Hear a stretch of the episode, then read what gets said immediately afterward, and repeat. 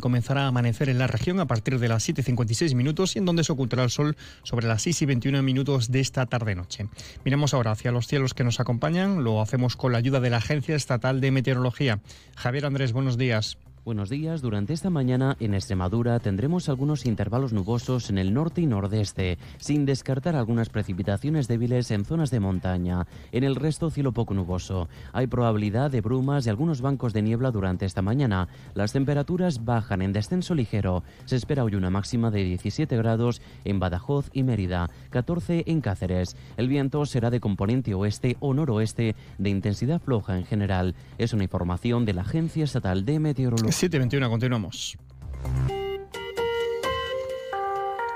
Y arrancamos en clave política y es que la militancia del PSOE en Extremadura ha avalado con un 85,18% de votos a favor los pactos de investidura con Sumar y otras formaciones en la consulta en la que ha votado el 64% de los militantes de las provincias de Cáceres y Badajoz, según ha informado el propio Partido Socialista. La pregunta concreta de esta consulta era ¿apoyas el acuerdo para formar un gobierno con Sumar y lograr el apoyo de otras formaciones políticas para alcanzar la mayoría necesaria?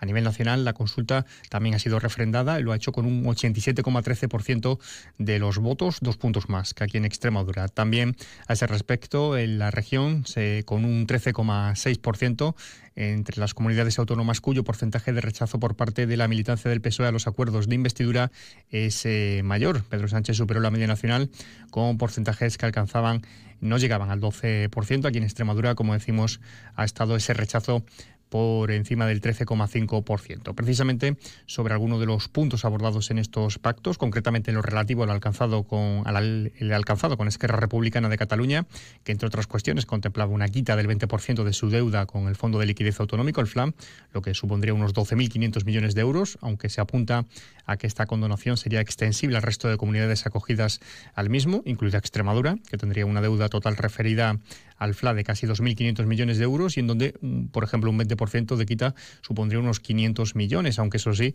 se hará se ha anunciado por parte del Ministerio caso a caso, orden a la popular Isabel García, a Javier Bravo de Vox, Juan Ramón Ferreira desde el PSOE y a Joaquín Macías desde Unidas por Extremadura. Nosotros nos oponemos completamente y rechazamos este acuerdo, que es indigno que rompe con el principio de igualdad entre las comunidades autónomas. Volvemos a lo mismo, que condonar no es perdonar, condonar es repercutir. Ese dinero, esa deuda se debe. Eso se debe. Y ayer hemos visto cómo el Partido Popular en Trompa y también la presidenta María Guardiola salían a denunciar el trato de favor a Cataluña por la condonación de la deuda del 20% y no se pararon a leer el acuerdo. Tiene que tener también una, una compensación potente en, en, lo que es su en lo que es su deuda con, con el fondo, con el FLA. ¿no? Noticias en Onda Cero Extremadura. Cambiando de terceras, informamos de que el vuelo de, que debía de cubrir el trayecto entre Badajoz y Barcelona ayer domingo quedaba cancelado, afectando a un centenar de pasajeros por culpa de un fallo técnico en el avión que debía realizar este viaje, según informaba la compañía Air Nostrum. Un fallo que además también dejaba en tierra otros 50 pasajeros más que debían hacer este trayecto inverso desde Cataluña a Extremadura. La alternativa de la compañía, que avisó una hora antes, fue el traslado hasta Madrid en autobús. Y les hablamos de una llegada, la del Centro de Formación de Tropas de Cáceres, el Número uno de Cáceres, que hoy lunes inicia un nuevo ciclo de enseñanza militar de los nuevos aspirantes a soldados, en esta ocasión recibiendo a partir de las 8 de la mañana a más de 1.200 alumnos, que estarán hasta el 24 de abril, 18 semanas y media eh, formándose en esta segunda convocatoria realizada por el Ministerio de Defensa. También de reivindicaciones les hablamos, contándoles que ocho localidades extremeñas se sumaban este sábado a las concentraciones celebradas también en comunidades como Asturias, Castilla, León y Andalucía para reivindicar la reapertura del tren Ruta de la Plata que cruza estas regiones. Aquí en la región esas concentraciones tuvieron lugar en las plazas y estaciones de tren de Zafra, Mérida, Almendralejo, Llerena, Plasencia, Herbás, Navalmoral de la Mata y Cáceres. Asistió también a título personal en Cáceres el consejero de Infraestructuras y Transporte Manuel Martín Castizo. Como ejemplo, en el caso de Mérida, los colectivos eh, convocantes reivindicaban la inclusión del corredor ferroviario Ruta de la Plata en la red básica ampliada del corredor atlántico europeo. Jaime Ruiz Peña es uno de esos ciudadanos independientes que asistió a esta concentración en Mérida. El tema está clarísimo. Es decir, la vía de la Plata es el principal vía de comunicación del norte al sur desde la época de los romanos. lo que son la autopista tiene el tráfico que tiene. El hecho de que no exista comunicación en este lado lo que produce son unos resultados terribles de despoblación.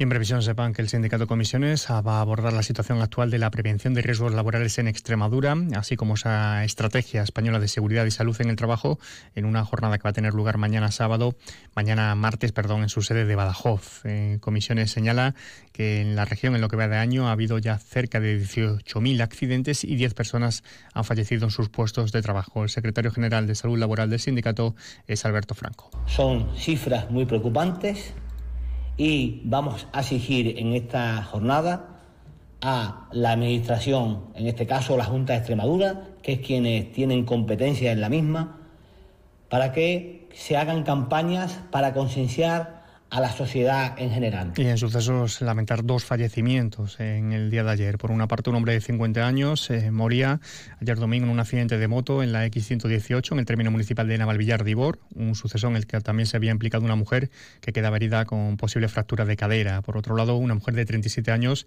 fallecía ayer tras un choque frontal entre dos turismos en la carretera que une las localidades pacenses de Lobón y de Montijo.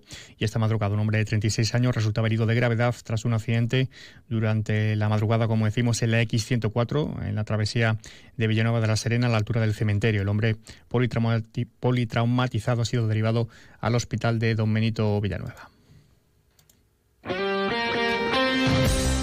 Tiempo ahora para repasar marcadores deportivos del fin de semana con nuestro compañero David Ferrato. Muy buenas, David. Muy buenas. No termina de salir un fin de semana redondo en cuanto a éxitos deportivos. Las victorias este fin de semana las pusieron en fútbol en Segunda Federación el Badajoz, que se llevaba el derbi extremeño ante el Villanovense por 1 a 2, la del Montijo por 0 a 2 en Canarias ante el San Fernando y la del Cacereño por 1 a 2 frente al Talavera. Las derrotas, sin embargo, la del Villanovense en el derby, la del Mérida en el Romano ante el Ibiza por 1 a 2 y la del Yerenense ante el Guadalajara por 3 a 2. Derrota también en división de honor de los dos extremeños, el Mérida por 1 a 2 frente al Getafe y la Cruz Villanovense por 1 a 0 ante el Fuenlabrada. En tercera, el Don Benito sigue con mano de hierro y se impuso por 2 a 0 a la Zuaga y saca seis puntos al segundo, el Coria, que se imponía por la mínima en su visita a Arroyo. En baloncesto, todo derrota, ya que tanto Mideva como Cáceres Patrimonio, Alcáceres y Miralvalle caían en sus respectivos encuentros. Y en polideportivo, Usman Benabú, campeón de Europa, se tuvo que retirar en el Campeonato del Mundo de 50 kilómetros, donde el podio lo coparon tres corredores españoles. Gracias, David. 8 y 28, mínima pausa. Vivir la vanguardia es sentir cada detalle. Por eso en el Audi Q5 Sportback S-Line los cuidamos todos. Condúcelo con el acabado deportivo S-Line, con faros Matrix LED y llantas de 19 pulgadas. Disfrútalo ahora con entrega inmediata y las ventajas de financiación de Audi Opción. Red de concesionarios oficiales Audi. Caja Rural de Extremadura, la caja comprometida con la región les ofrece la noticia económica del día. Y es un balance. La Feria de España y Portugal, eh, Facebook, cerraba ayer las puertas eh, de su edición número 32 con un balance muy positivo. La continuidad del desarrollo de esas relaciones hispanolusas. Han participado más de 120 empresas y organismos, así como la empresa también y presencia de, eh, de empresarios originales de Portugal. Los premios Espiga de la Caja Rural de Extremadura promocionan el buen hacer y la calidad de los productos extremeños. Premios Espiga Caja Rural de Extremadura la excelencia convertida en premio. Y en previsiones hoy en Badajoz tendrá lugar la entrega de las medallas de la Orden al Mérito Civil. Se informa sobre la convocatoria de oposiciones de educación, comparecencia de los partidos políticos extremeños. Tras sus ejecutivas se celebra también el Consejo Rector del Geoparque Villuercas y Bores Jaran Cañamero y también el Obispo de Corea Cáceres presentará la memoria de actividades 2022. Todo ello mucho más lo vamos a contar a las 10 y 3 minutos en boletos. Un avance de noticias mediodía, 2 menos 10, tiempo de información regional con Juan Carlos González. Llegando así a las 7 y media de la mañana, cita con información más cercana a la local, la tienen a las 7.54 en boletos, a las 8 y 20 toda la información de su ciudad, mientras ya saben que pueden seguir informados a través de nuestra web y redes sociales y les dejamos ahora la compañía de Carlos Alsini de Más de Uno. Pasen un feliz resto del día.